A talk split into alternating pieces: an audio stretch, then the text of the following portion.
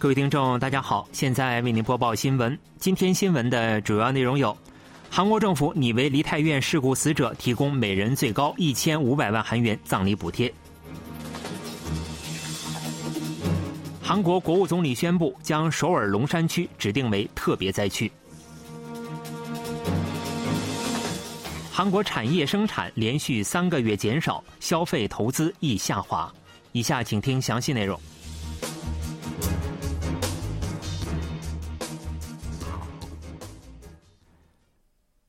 以三十一日上午六时为准，韩国梨泰院踩踏事故导致一百五十四人死亡，一百四十九人受伤。死者中有二十六人为外国人，伤者中有三十余人为重伤。由于不少患者在心脏骤停的情况下被送至医院，伤亡数据还有可能发生变化。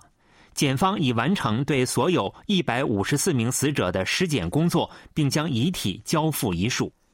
韩国总统尹锡悦携夫人金建熙于三十一日上午前往设置在首尔广场的政府集体灵堂进行吊唁。尹锡悦结束吊唁后，立即返回办公室参加总统室首席秘书会议，并同国务总理韩德洙进行了每周定期会晤。行政安全部保健福祉部长官也出席会议，讨论了事故处理和今后的对策方案。韩德洙在定期会晤前主持了中央灾难安全对策本部会议，并表示，目前应正式展开葬礼程序等后续工作。葬礼程序应尽最大可能的反映遗属的意见，并尽全力为居住在地方的遗属和外国人遗属入境提供支援。另外，三十日上午起，民众纷纷自发前往事故发生地点梨泰院站一号出口哀悼献花。事故发生地点周围不断积累起吊唁民众带来的哀悼物品，梨泰院周围商户也自发的暂停营业悼念死者。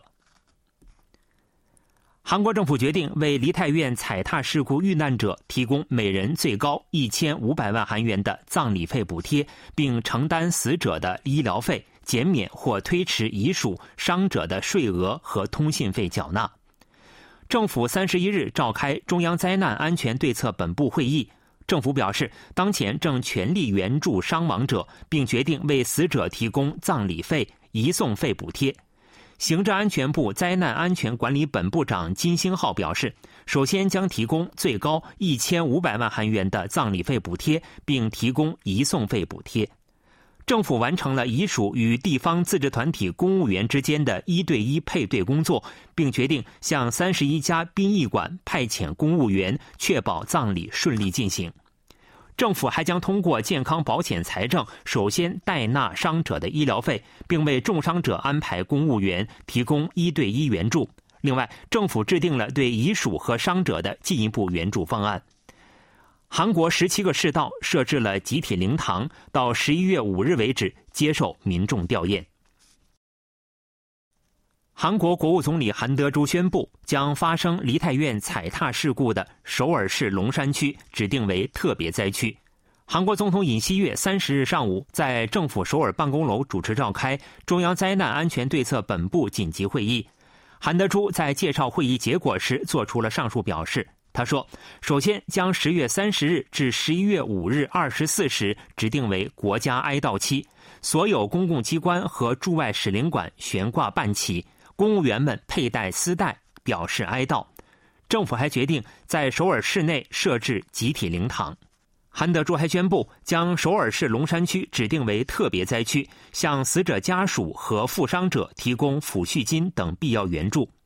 保健福祉部和首尔市政府决定联合启动葬礼支援小组，并全力为受伤者提供治疗，为伤亡者家属提供心理治疗，并在国家创伤中心成立心理支援小组，提供相关援助。分析认为，二十九日晚发生在首尔龙山区梨泰院洞附近的踩踏事故之所以造成大规模伤亡，主要原因是大量人群拥挤在陡峭狭窄的小巷内。事故发生地点是从位于梨泰院洞中心地区的哈密尔顿酒店后的世界美食街通往梨泰院路的一段狭窄下坡路。这条下坡路的上方是餐厅、酒吧聚集的世界美食街。下方是位于梨泰院路的梨泰院地铁站一号出口。由于连接了繁华商圈和大道，从两头均有大量人群涌入。这段小巷的宽度仅为三点二米，五到六个成人便能堵上。小巷全长四十米，但大部分死者均集中在五点七米的区间内。也就是说，在十八点二四平方米的空间里，出现了一百五十余名死者。另外，小巷相对陡峭的坡度也是造成惨剧的原因之一。梨泰院一号出口附近的高度为五十一点四米，另一头的高度为五十六米，两头的高度差接近五米，按角度计算为六度，在首尔市中心属于较为陡峭的地区。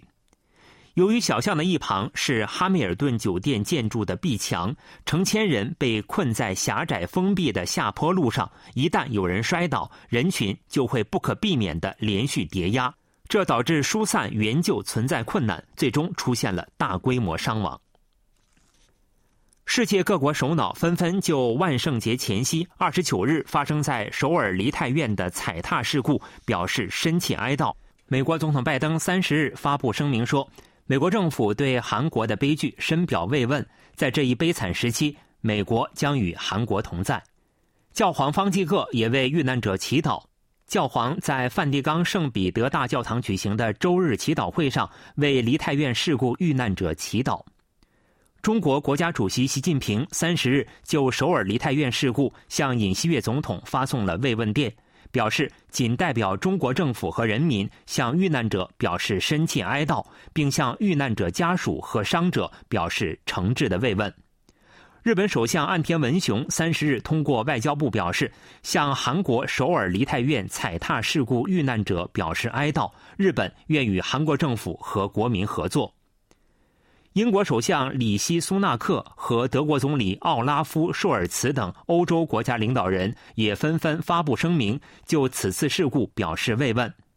法国总统马克龙当天也在推特上用韩文发文，称法国与韩国同在。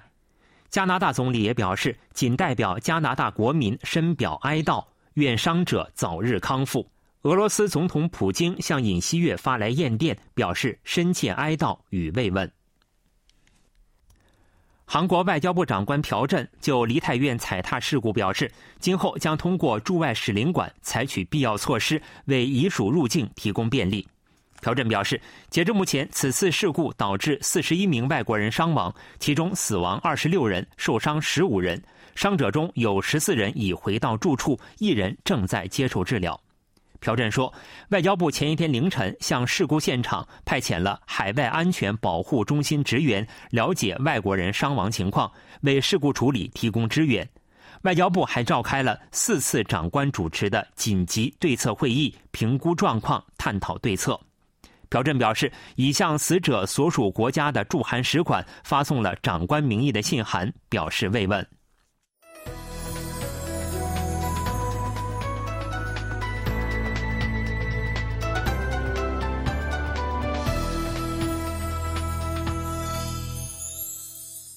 KBS World Radio，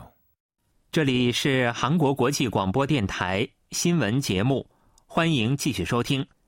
十月二十九日上午八时二十七分许，中清北道怀山郡发生规模四点一级地震，震中位于怀山郡东北方十一公里的长岩面鸟谷里地区，震源深度十二公里。这是今年韩国发生的最大规模地震，且罕见的发生在中清北道内陆地区。在这次地震前发生了三次规模较小的地震，之后发生了超过十次的余震。受地震影响。途经震中附近地区的两趟火车延迟，俗黎山、月月山等国立公园探访路共三十五处全面关闭。除了中清北道、京畿道、庆尚北道、江原道等地均有震感。地震发生二十八秒后，紧急灾难信息被发送至全国国民的手机。行政安全本部于上午八时三十分发布了警戒级别的地震危机警报。并启动了中央灾难安全对策本部第一阶段应对系统。半导体行业不警惕叠加台风造成的损失，导致韩国产业生产连续三个月减少。与此同时，消费和投资指标也双双下滑。据统计厅的数据显示，九月整体产业生产较八月减少百分之零点六，自七月以来连续三个月减少。产业生产减少主要受到了中国封城措施和国际需求下滑的影响，而半导体生产减少超过百分之四也造成了很大影响。再加上台风轩岚诺造成的损失，导致浦项制铁停产，初级金属生产减少超过百分之十五。体现消费情况的零售指数下滑百分之一点八。另外，随着半导体机械进口的减少，设备投资指标环比下滑百分之二点四。韩国新冠特别应对团长、国家传染病危机应对咨询委员会委员长郑其硕三十一日在例行记者会上表示，十一月中旬后，国民免疫力下滑，新冠确诊病例数的增长。将在所难免，应严密监视新冠变异毒株的流行情况。郑其硕指出，最近五周重症转化率从百分之零点一二上升至百分之零点一九，死亡率也从百分之零点零六上升到百分之零点零九。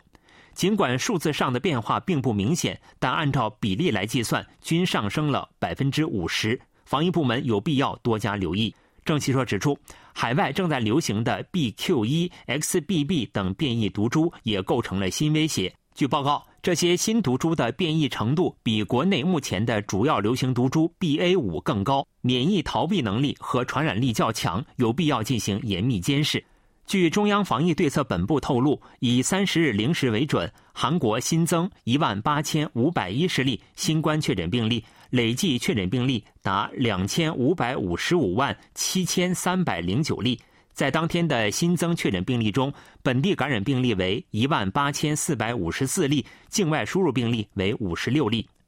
新闻为您播送完了，是由于海峰为您播报的，感谢各位收听。